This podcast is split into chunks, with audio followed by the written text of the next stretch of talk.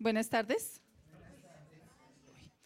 Bueno, em, eh, esta semana empezamos con Oscar el, jueves hablando de, de, la Pascua, de lo que hacían el pueblo de Israel, el primer mandato que el Señor les dio cuando salieron de, de la esclavitud.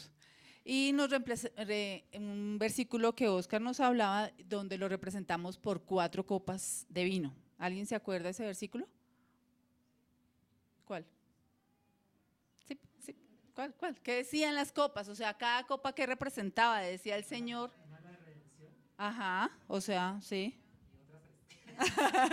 ¿Cuál era la otra? Salvación, santidad, ¿qué más? Busquémoslo. Está en Éxodo 6. Entonces dice, la primera copa es te saqué de debajo de las tareas pesadas. Es, la segunda es los libraré, los libraré, los redimí y los tomaré por mi pueblo. ¿Sí? Eran las cuatro copas. A mí me parece bonito que mm, pues lo aprendamos y lo guardemos en nuestro corazón, ¿cierto? Porque el Señor dice que todas estas cosas que acontecieron fueron para enseñarnos a nosotros y por eso tenerlas, tenemos que tenerlas presente. Y muchas veces hemos repetido eh, a Santiago que no es solamente oír la palabra, sino practicarla, pero no la podemos practicar si nos olvidamos de ella. Entonces, para que lo tengamos allí presente, este versículo, este pasaje. Entonces, eh, bueno, Oscar nos relataba todo lo que fueron las, rápidamente él nos dijo lo de las diez plagas, cuando ya fue al final, que hubo la muerte del cordero, lo untamos en, las, en, la, en el marco de la puerta y ellos salieron. ¿Quiénes salieron y quiénes se salvaron? Los que escucharon y creyeron y obedecieron. ¿Sí? Ellos fueron los que fueron salvos. Y entonces después de, de esa salida vienen yo pensé que en la Biblia decía claramente tres días, pero no decía tres días. Decían, le decían al faraón, Deja, déjanos ir tres días para ir a orar a nuestro Dios y que el Señor nos está pidiendo eso. Y Faraón, no, no, no, no. Pero cuando dice que salieron, no dicen que tres días. Y yo dije, no, ahí están los tres días de que estuve en la tumba. Pero no dice claramente tres días, entonces por eso es simplemente un comentario suelto. No hagan caso a ese comentario.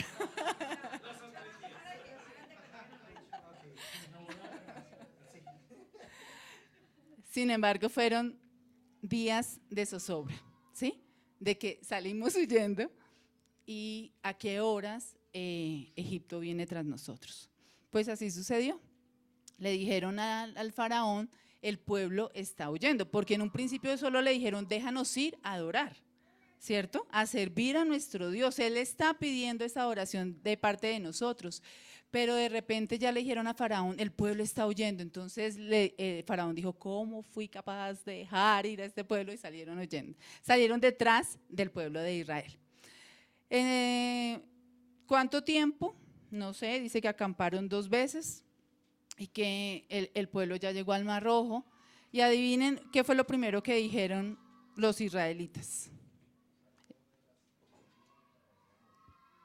Nos sacó de Egipto, ese lugar tan bonito que había, ¿cierto? Donde teníamos, todo el tiempo lo repite, donde teníamos carne, lentejas, comida. Si allá estábamos bien, ¿por qué nos sacó? ¿Cierto? Y entonces la pregunta es, ¿qué era lo que estaba pidiendo el pueblo? Bueno, esa es una pregunta que siempre me he hecho porque el Señor los quiso llevar a un sitio mejor, pero ellos no entendieron o no creyeron o no era lo que estaban pidiendo, ¿cierto? Y entonces dijeron, nos has traído aquí para morir. Pero ¿con quién se quejaban?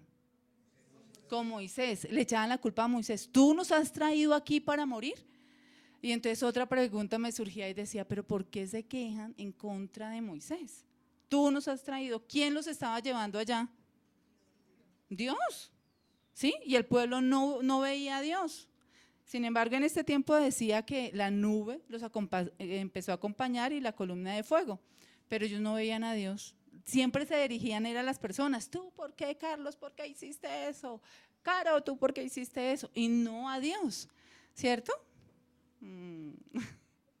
Se están riendo. Es que estoy diciendo un chiste.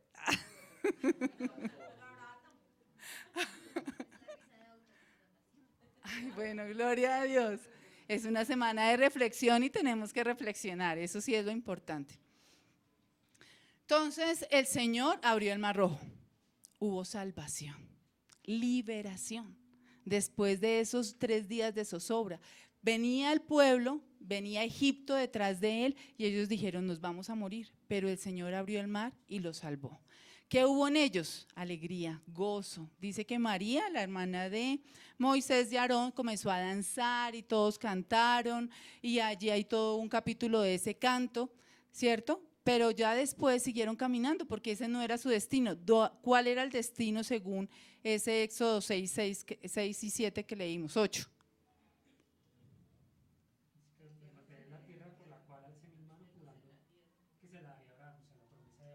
La, misma promesa que le hizo a Abraham, a Isaac y a Jacob. Esa tierra que era para ese pueblo. No cambió nunca la promesa, nunca cambió el destino, nunca cambió eh, esa, ese eh, sitio donde el Señor dijo que ahí iba a estar su pueblo Israel. Siempre fue el mismo. Por circunstancias llegaron otra vez a Egipto y sucedieron todas estas cosas. ¿Era la voluntad del Señor? Sí. Sí, era la voluntad del Señor. Porque desde Abraham, el Señor le dijo a Abraham, y el pueblo estará allí 400 años. ¿Sí? Entonces el Señor ya lo había advertido. Esa es otra cosa que me parece maravillosa del Señor. Siempre nos dice que va a pasar.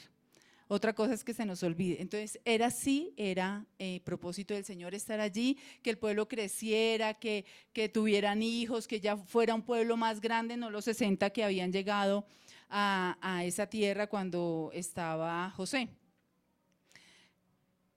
Entonces, em, bueno, fueron libres, salieron, se gozaron y a los tres días de que ya habían salido, ¿qué pasó? Ustedes que han estudiado. Otra vez empezaron a quejarse o siguieron quejándose. Esta vez porque el agua que encontraron no era un agua potable. Y entonces dijeron, ¿qué fue lo que dijeron? Nos vamos a morir aquí. No tenemos agua que beber, ¿cierto? Y el Señor les dio un árbol, les dijo, echen ese agua en la en el sitio y ya eh, cambió el agua de amarga a dulce. El Señor hizo todo eso con brazo poderoso. Dice, a mí me encanta esa parte porque dice, con brazo poderoso los sacaré de Egipto.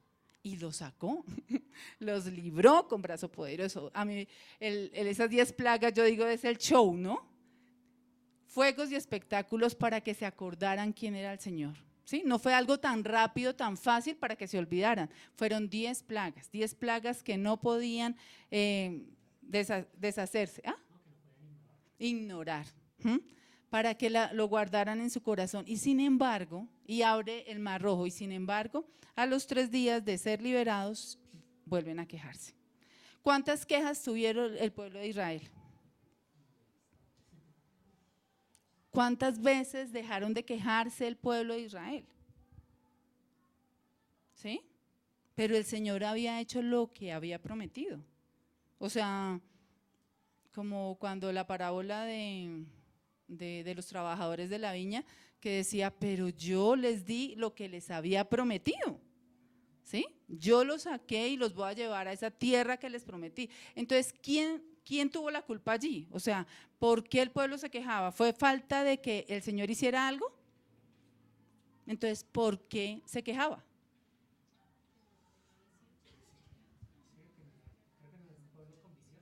Bueno, no había visión. ¿Alguna otra respuesta? A mí me gusta que participemos. ¿Por qué qué? No veían a Dios. Sin embargo, estaba la nube y la columna. ¿Por qué más? Porque no recibían las cosas como ellos querían. Pero el Señor les había prometido particularmente algo, ¿sí? O, será porque no escuchamos, ¿sí? O lo que el Señor dijo que iba a hacer, ¿sí? Y nosotros nos hacemos ideas ahí como, bueno, no sé cómo, pero nos hacemos ideas, expectativas que el Señor nunca nos dijo, ¿cierto? Porque Él dijo, los voy a llevar, ah, ¿cierto? Lo, estaré con ustedes, los sostendré, Iré delante de ustedes, los calentaré con esa columna de fuego, los cuidaré de noche también, de día les pondré esa nube para que el sol no fuera tan fuerte, o sea, yo estaré allí.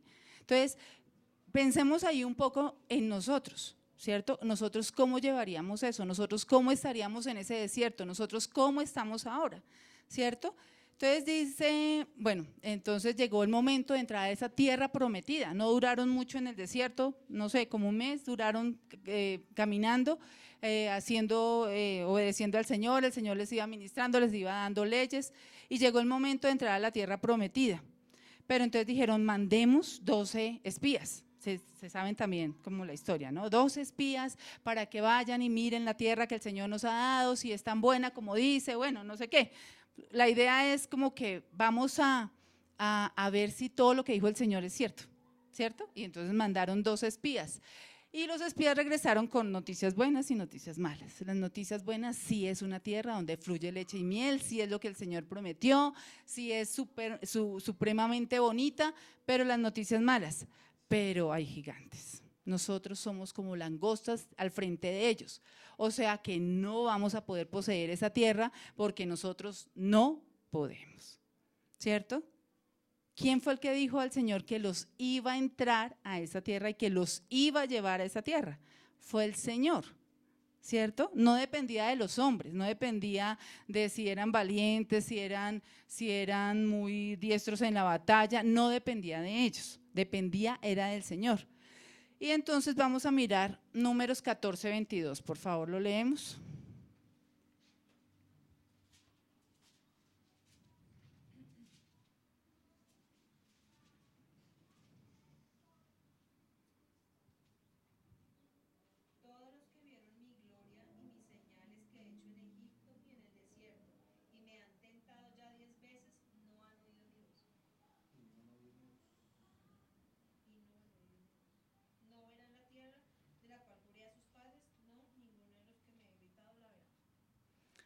Y ahí quedó la promesa. ¿Sí? Dice, todo este pueblo no me ha creído. ¿Sí? No ha escuchado mi voz. Me han tentado diez veces. No entrarán. No entrarán. Yo no sé si a ellos les dio duro o no les dio duro de entrar a la tierra prometida. No sé si a usted le dará duro que el Señor le diga, no va a entrar a esa tierra prometida. Pero todos ellos que salieron, vuelvo y digo, yo no sé por qué salieron, porque no tenían otra, porque les dijeron, esténse listos que nos vamos. De pronto a veces uno sale haciendo cosas porque todos lo están haciendo. No, es que la iglesia nos dijo que, que íbamos a ir a, mm, a evangelizar al Simón Bolívar, pues vámonos. Sí, o sea, vamos todos y estamos chévere y vamos todos los amigos, puede ser, ¿cierto? Pero a veces como que nosotros no entramos, ¿qué es lo que me está pidiendo el Señor? ¿Qué es lo que me está diciendo que yo haga? Como, como, ese propósito es para quién. Yo estoy hablando todo eso para recordar, porque sé que el Señor lo quiere así, pero también para saber qué significa para nosotros la resurrección. Hoy estamos celebrando la resurrección de Jesús, pero ¿qué significa para mí esa resurrección? ¿Sí? Porque yo muchas veces con Margarita lo hemos hablado, ¿cómo me como esto que el Señor me está poniendo ahí en un plato? ¿Qué significa para mí? Si yo no lo entiendo, no lo voy a disfrutar. Bien, entonces no entraron, no entraron a la tierra prometida. El Señor lo prometió y ellos no creyeron. No podemos decir, no, fue que el Señor no cumplió, no, ellos no creyeron. Dice el Señor, diez veces me han tentado, diez veces estuvieron quejando y diciendo, pero aquí nos vamos a morir, nos vamos a morir de, hambre, de sed, nos vamos a morir de calor, nos vamos a morir en este desierto dando vueltas. No creyeron. ¿Sí? No creyeron lo que el Señor estaba haciendo. Entonces, em, nosotros creemos, la gran pregunta, ¿nosotros creemos? Todo esto se ejemplificó en la vida de, Jesús. Él vino y fue nuestra Pascua, ¿sí? Él murió, él cumplió la ley. ¿Cuál, ¿Qué decía la ley?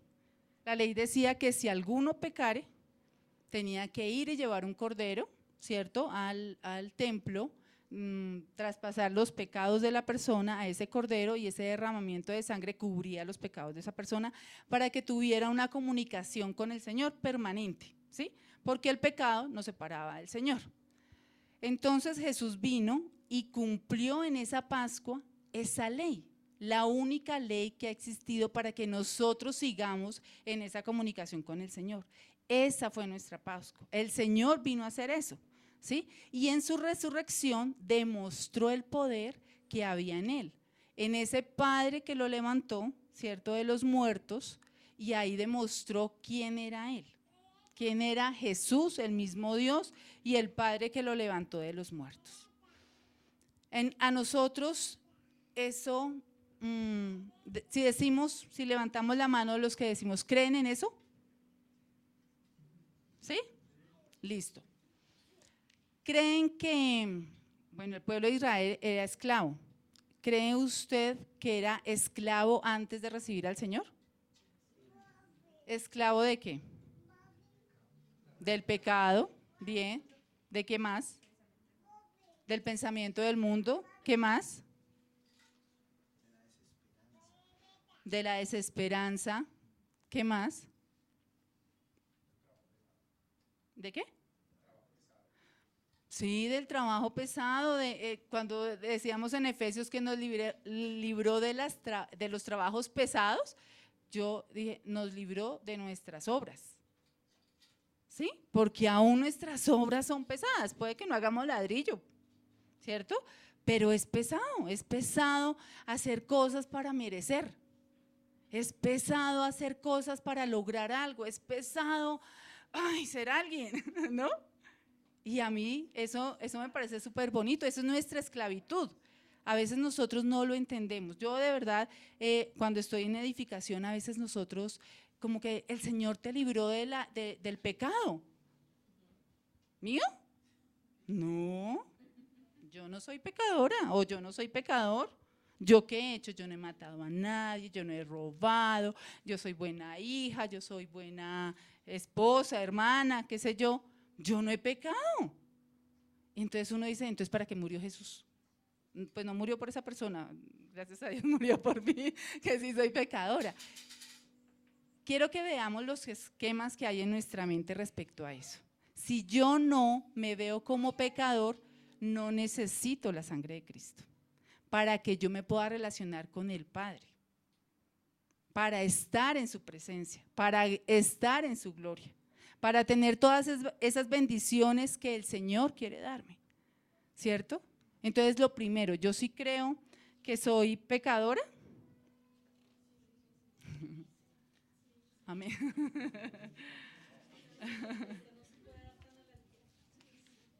¿Cómo? Sí, pero es que ahí es cuando vamos a la palabra de Dios y la palabra de, Dios dice que no hay ni uno bueno, que todos somos pecadores. ¿Sí? Y entonces después eh, miramos si, si somos esclavos, bueno, ya dijimos del pecado, si somos esclavos del mundo. ¿Nosotros podemos identificar cuándo somos esclavos del mundo? ¿En qué momento somos esclavos del mundo?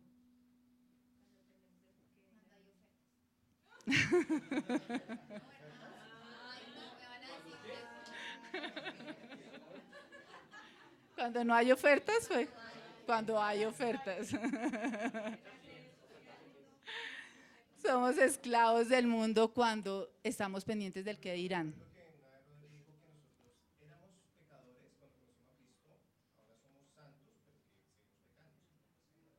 Sí, sí, claro.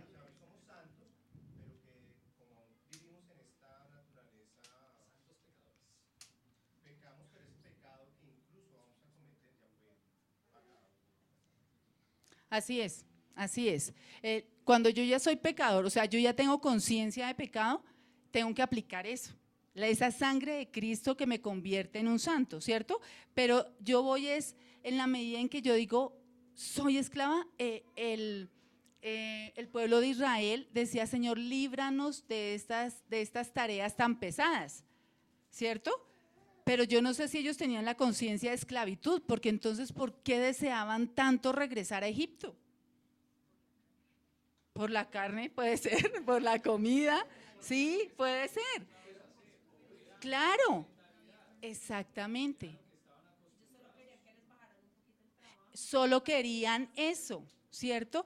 Y si yo no tengo la mentalidad de que fui esclava, ¿cierto? O de que aún puedo ser esclavo, yo no le puedo yo no le pido al Señor que me salve. ¿Sí? Yo no le pido al Señor redímeme, ¿ah? ¿De qué? No le estoy diciendo al Señor, tómame como tuyo, porque yo estoy feliz.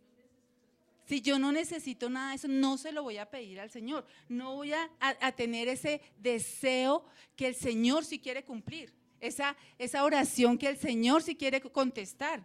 No lo voy a tener. Yo simplemente voy a querer seguir en lo mismo y que me ayude un poquito. Ayúdame un poquito en el trabajo. Ayúdame un poquito con mis hijos. Ayúdame un poquito con mi esposo. Pero no le voy a pedir lo que realmente yo necesito, que es libertad. ¿cierto? Y entonces, si ellos ya fueron libres y siguieron quejándose estos, digamos, este mes para llegar a la tierra prometida, ¿cuál era la mentalidad? O sea, ¿para qué necesitaban al Señor? ¿Para que le cumplieran esas cositas? Nosotros nos quejamos aún, ¿cierto? Levanten la mano el que no se queja.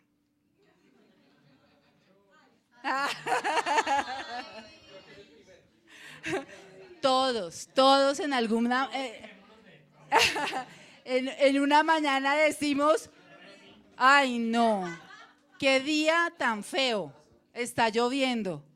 Ay no, qué almuerzo no me gustó. Eh, XXX.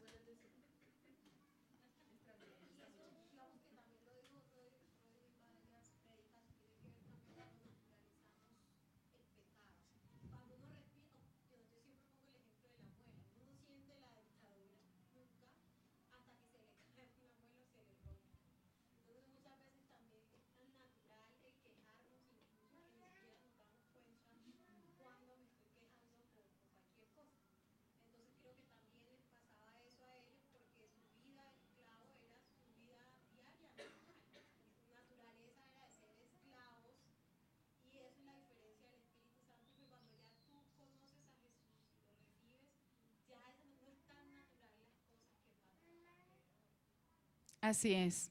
Sí, nos acostumbramos a algo y ni siquiera somos eh, conscientes de lo que hacemos. Tienes toda la razón. Bien. Entonces nosotros decimos que, que, eso lo creemos, ¿cierto? Creemos que somos esclavos, creemos que el Señor murió por nosotros, creemos en la resurrección. Pero además de eso, ¿en qué más creemos? A mí me gusta como, como tener un texto para decir, ay, sí, yo sí aplico este, ¿no? ¿Lo han hecho de, de repente? Y decimos, ay, madre, me rajé, o sea, como que no lo está haciendo bien. ¿Cierto? Vamos a hacer un test. Vamos a, a buscar unos versículos y vamos a decir un quiz. Juan 15, 4.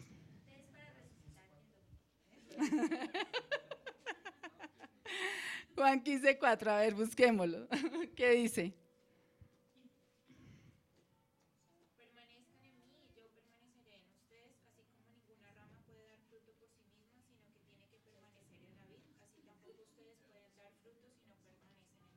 Bueno, entonces, ¿sí lo escuchamos? ¿Sí lo encontraron? ¿Sí lo leyeron? Bueno, entonces dice que nosotros no podemos dar fruto si no, si no permanecemos en, en la vida. Entonces, la pregunta es, ¿tenemos fruto?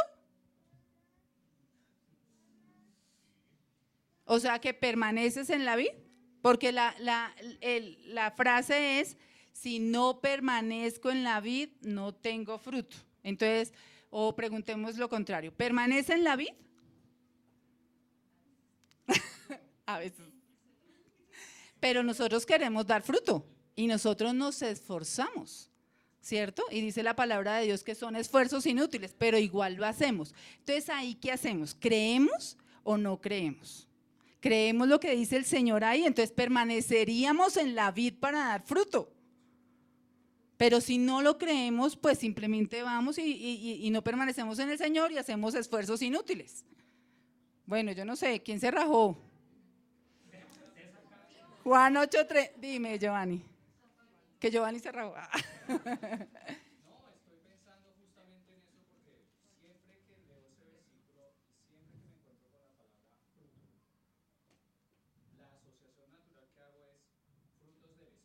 Sí. Ujú. Sí, sí. E- ese es.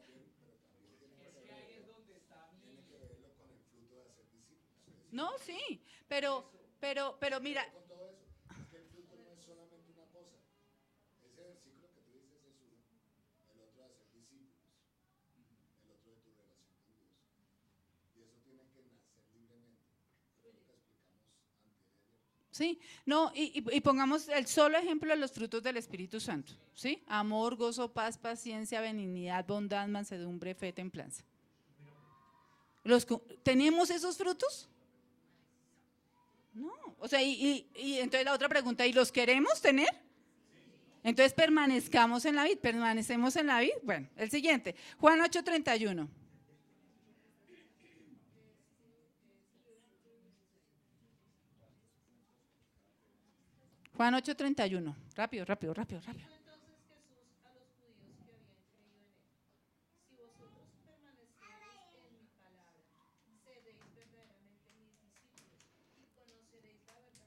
Y la verdad os hará libres. Listo. Entonces, ¿somos discípulos de Cristo?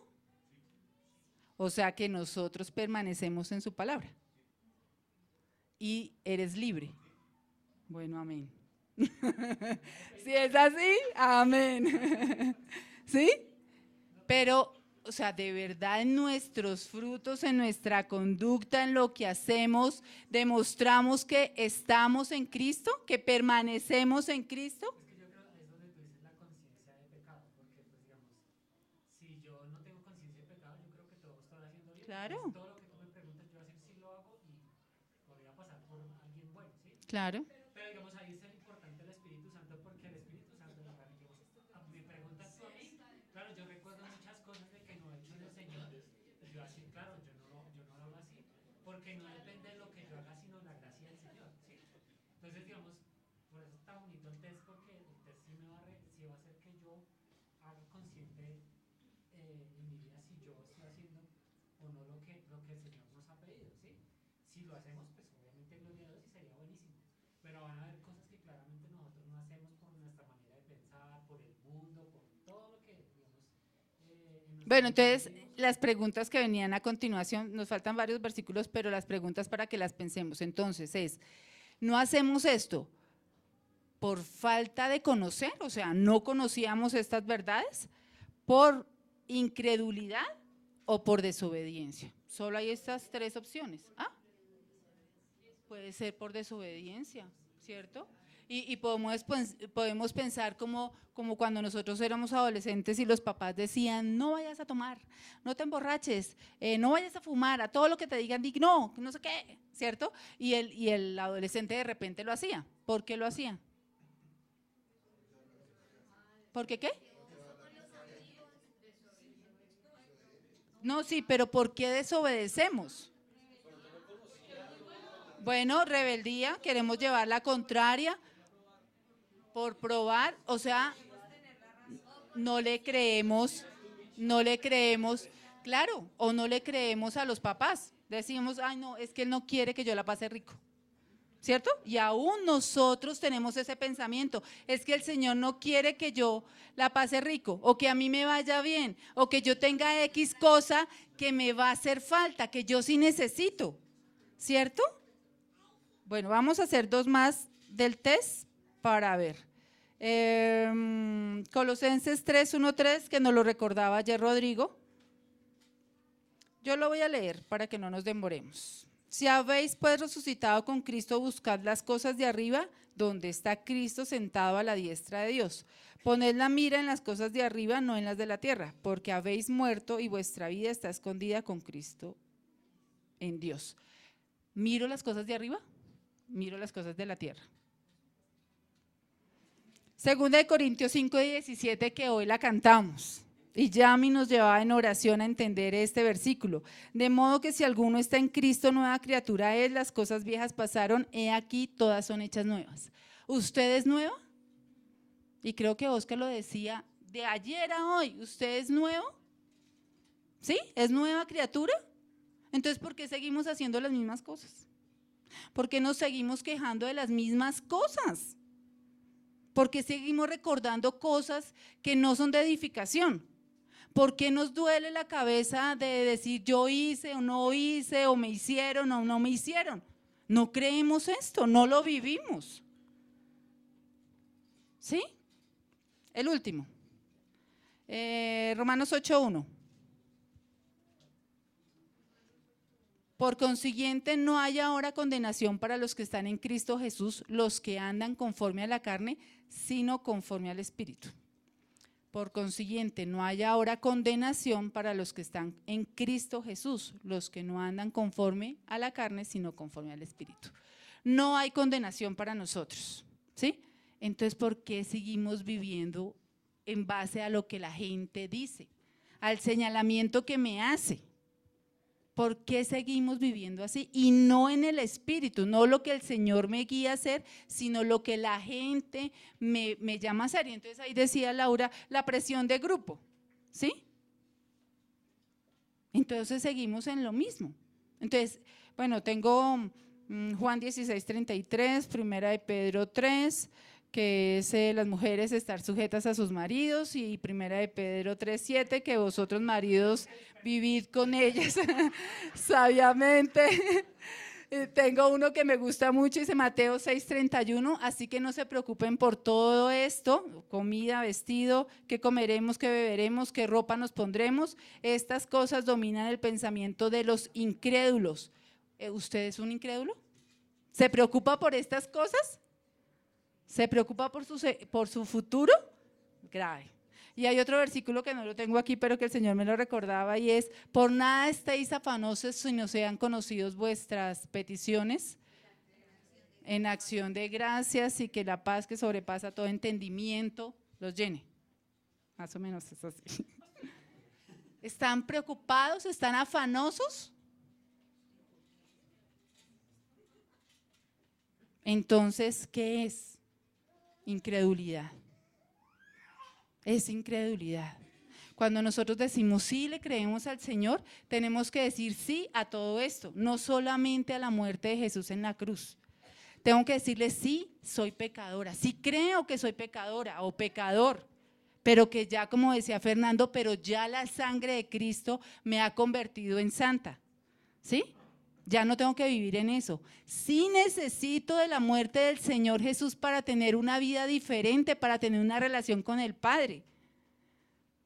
Sí necesito de esta relación, de permanecer en el Señor, necesito de permanecer en su palabra.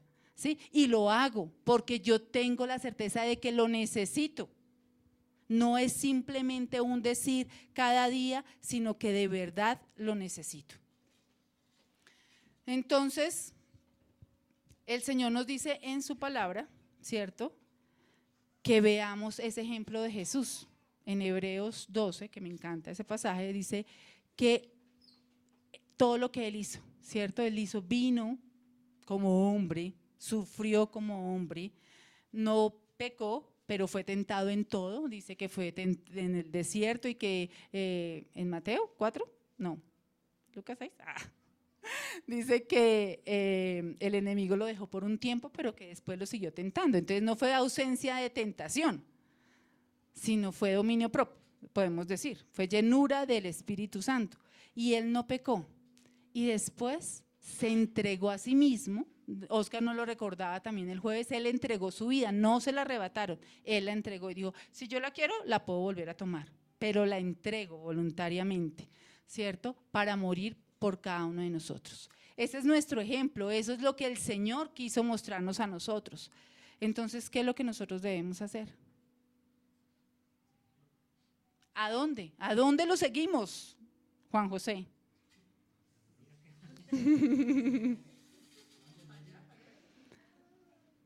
a la cruz. ¿Sí creen eso?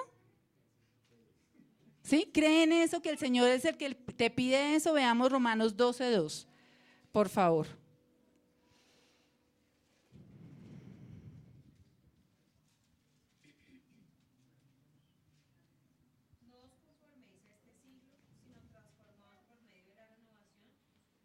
No, entonces 1, 12.1.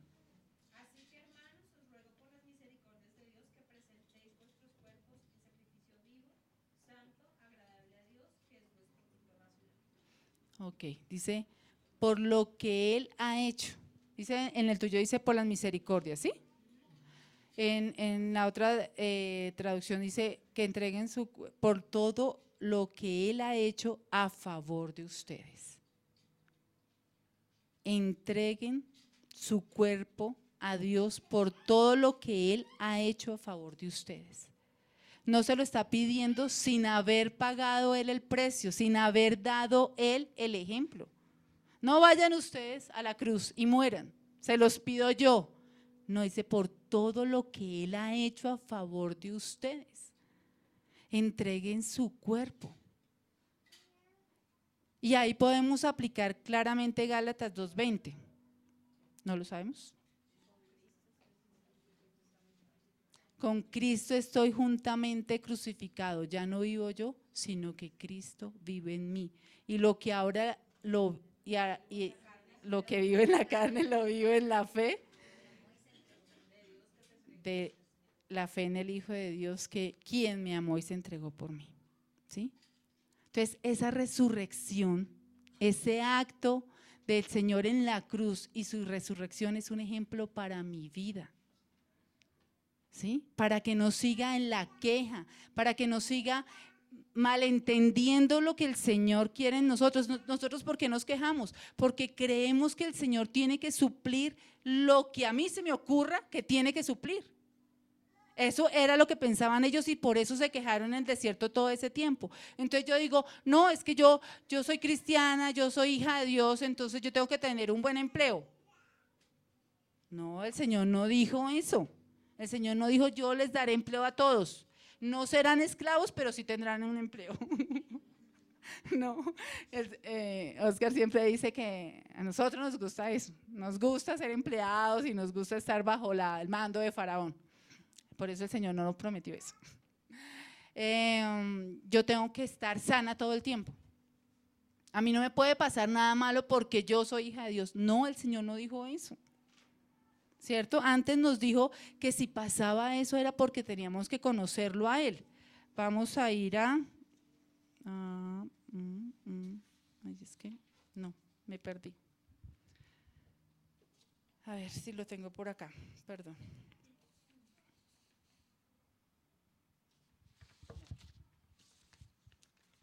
En fin, podemos retomar Romanos 8, aunque es otro. Dice, que todo lo que padecemos es para conocerlo a Él. Y si nosotros padecemos o morimos juntamente con Él, resucitaremos juntamente con Él. ¿Quién quiere eso? ¿Mm? ¿Por qué queremos eso? Resucitar juntamente con Cristo. ¿Por qué lo queremos? ¿Sí? Él no dio, él dijo, a mí no me va a pasar nada. ¿Jesús padeció? Padeció lo escupieron, lo maltrataron, se burlaron de él todo el tiempo. Hasta en eso dio ejemplo, no respondió, no se defendió, no dijo, usted no sabe quién soy yo, no lo dijo. Y nosotros pensamos que tenemos derecho a decirlo todo el tiempo, es que yo soy, Dios me da. A mí, ¿cómo me va a pasar esto? No, así no lo dijo el Señor.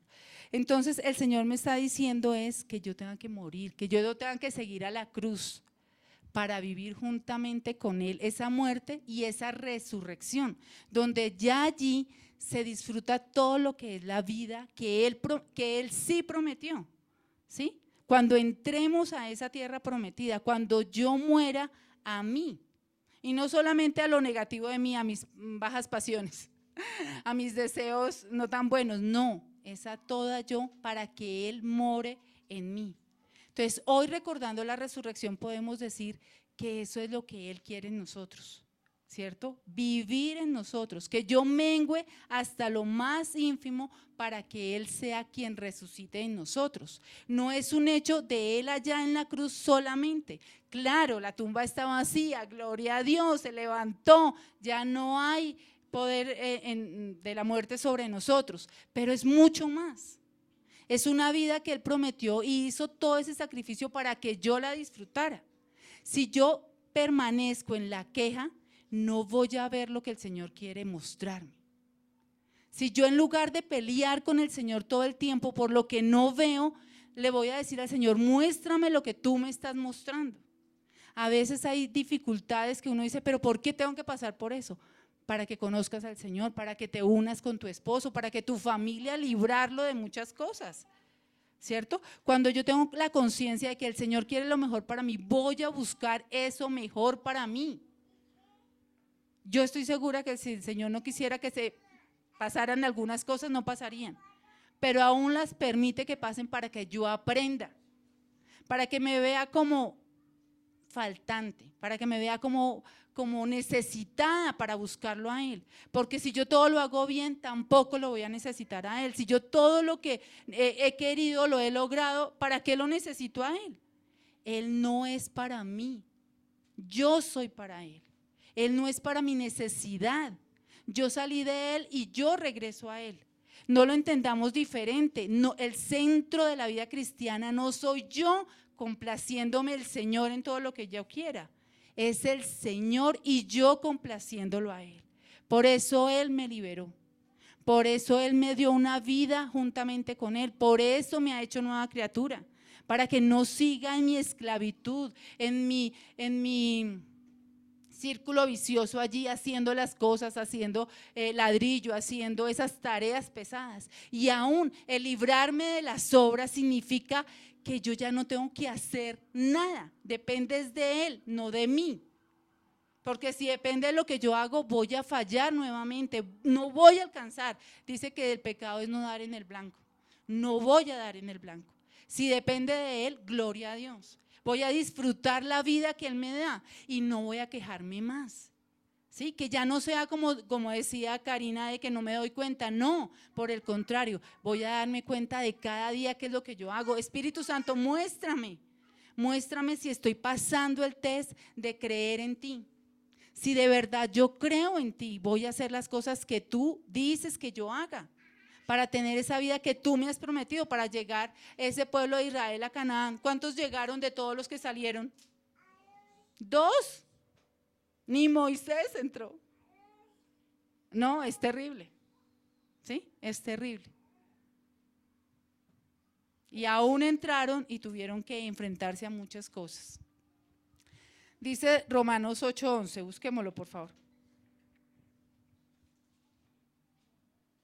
Y si el espíritu de aquel que levantó a Jesús entre los muertos vive en ustedes, el mismo que levantó a Cristo entre los muertos también dará vida a sus cuerpos mortales por medio de su espíritu que vive en ustedes. Creo esto. El mismo que levantó a Jesús de entre los muertos es el mismo que vive en mí y vivificará mi cuerpo. Me dará vida. No esta vida terrenal, sino una vida eterna. Desde ahora, una vida diferente. Y leamos en Hebreos 4, del 1 al 3.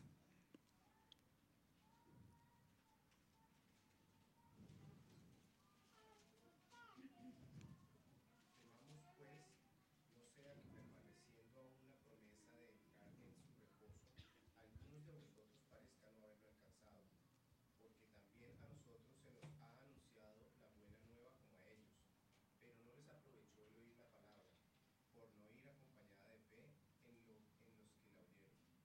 Pero los que hemos creído entramos en el reposo, de la manera que dijo, por tanto, juré en mi ira no entrarán en mi reposo, aunque las obras suyas estaban acabadas desde la fundación del mundo. Dice, pero los que hemos creído entramos en el reposo. Dice, pero no les aprovechó el oír la palabra por no ir acompañada de fe en los que la oyeron. ¿Tienen te- ¿Quieren tener una vida de reposo? Yo sé que algunos quieren reposo, pero quieren tener una vida de reposo, de descanso, de verdad. Que no todo lo que vivan sea un sufrimiento, un padecimiento, otra vez y otra cosa. Yo, ¿sí? No, yo por lo menos sí. Yo sí quiero ir en reposo. Dice, tengo que tener fe, tengo que creer y tengo que obedecer. Creer que todo lo que Él me dice es así y es amén, como dice la palabra de Dios, y no ponerlo en duda, porque si no yo voy a seguir viviendo de la misma manera que he seguido viviendo y tal vez no logre descansar acá. Tal vez cuando llegue al cielo, pero acá no. Entonces sería perdido todo lo que el Señor ha hecho. Y aquí cuando ya estamos crucificados juntamente con Cristo, podemos encontrar todas esas bendiciones que Él dice en Cristo. Dice, todo lo puedo en Cristo que me fortalece.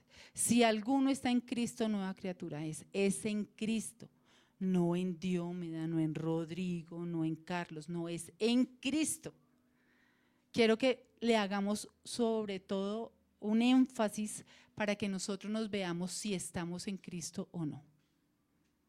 Porque yo puedo creer que sí estoy creyendo, pero el test ya nos dijo que no, que sí estoy obedeciendo, pero tal vez no. Entonces tal vez no estoy en Cristo, aunque Cristo esté en mí, ¿sí? Aunque yo lo haya recibido, pero tal vez no estoy en Cristo haciendo las cosas. Entonces esa resurrección no ha sido efectiva en mí. Entonces, pidámosle al Señor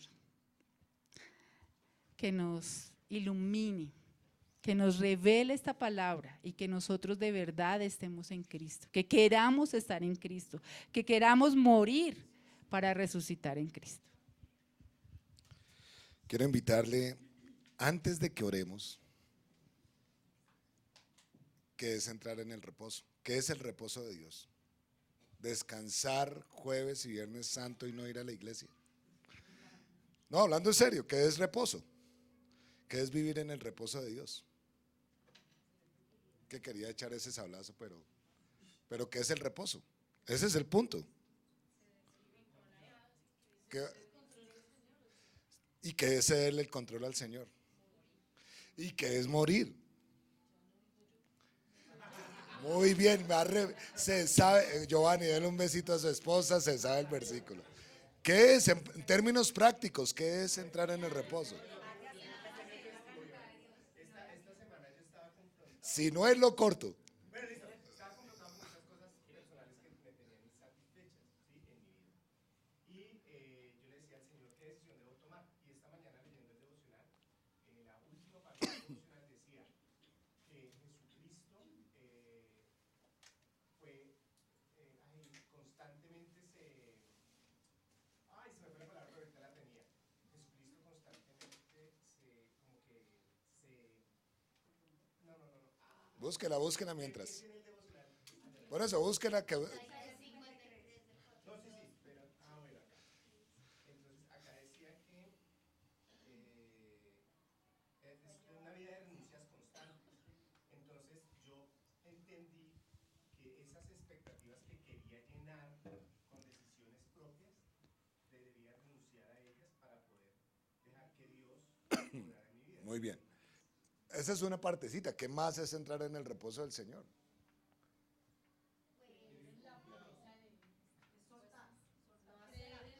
Va soltando bien. ¿Cómo? No hacer nada. ¿Y que pero que tengo que hacer? Porque entonces, ¿dónde quedaría el esfuerzo de ser valiente? ¿En qué tengo que esforzarme y ser valiente? En meditar en Él, en, estar con Él, en eso que dice Andrea. Oigan, hijos de Dios, ¿sabe, por qué se los digo? Porque es que antes de, de entrar a orar, lo que, lo que compartió Dios me es tremendo. Porque saben que es que muchas veces nos decimos mentiras. Y entonces decimos es que estamos caminando con el Señor y de verdad estamos caminando con el Señor, estamos teniendo una carne buena caminando. ¿Qué es carne buena? Ser religioso. Sí, sí. No, soy cristiano, sí, porque voy cada ocho días a la iglesia. Eso se ver.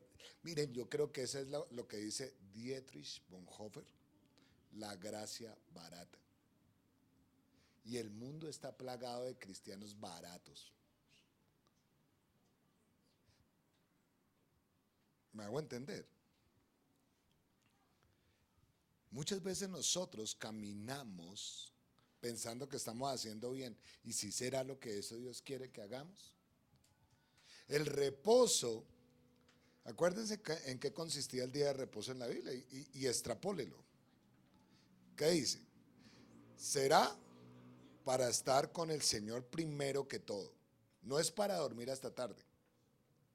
aunque tenía un reposo físico. Y si en el reposo físico el Señor lo permitía así.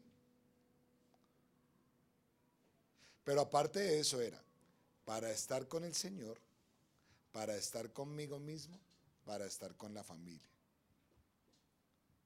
Y también con eso, también para estar en la sinagoga, en la iglesia, en la asamblea. Lo que pasa es que, hijos de Dios, ¿por qué se los digo? Porque es muy importante que usted lleve esto a la práctica. Porque usted se esfuerce. Muchas veces nosotros no hacemos nada y criticamos al de al lado. Entonces está Álvaro y está Javier ahí al lado. Voy a poner el ejemplo. Sí, Javier, usted mire. Y entonces está Álvaro. Vamos juntos a compartir de Cristo. Y llega Álvaro y dice, yo sí voy a ir. Y llega Javier y dice, no, yo no voy a ir. Y entonces llega Álvaro y dice, pero es que como él no va, entonces yo no voy a hacer nada. No, perdóname Álvaro, perdóname. Tú tienes que caminar es con el Señor. Porque mi respuesta es Dios. En el trabajo lo mismo. Es que, mírelo ahí, mírelo ahí. Si no hacemos nada porque el otro no hace. Eh, que lo que quiero decirles con todos estos ejemplos sencillos es que si nosotros no entendemos que debemos depender de Dios, lo demás es gracia barata. El versículo que utiliza Dios es muy tenaz, porque es entrar al reposo. Y solamente los creyentes entran al reposo. Eso quiere decir que los que no son creyentes, no quiere decir que pierda la salvación los que no son creyentes no entran en el reposo. Y esos son los que viven ansiosos. Esos son los que viven envidiosos. ¿Me la capta? ¿Sí, sí capta? ¿Sí entienden? ¿Quién no entiende? No, ¿quién no entiende? No entendió la pregunta. ¿No entendió? Vamos a orar. Dios, te doy gracias por este momento. Y te quiero dar gracias porque permites que te busquemos hoy. Quiero invitarle a que usted allí donde está, medite en lo que Dios me acaba de enseñar, en lo que el Señor Jesús enseñó a través de Dios. Y le pregunte a Dios,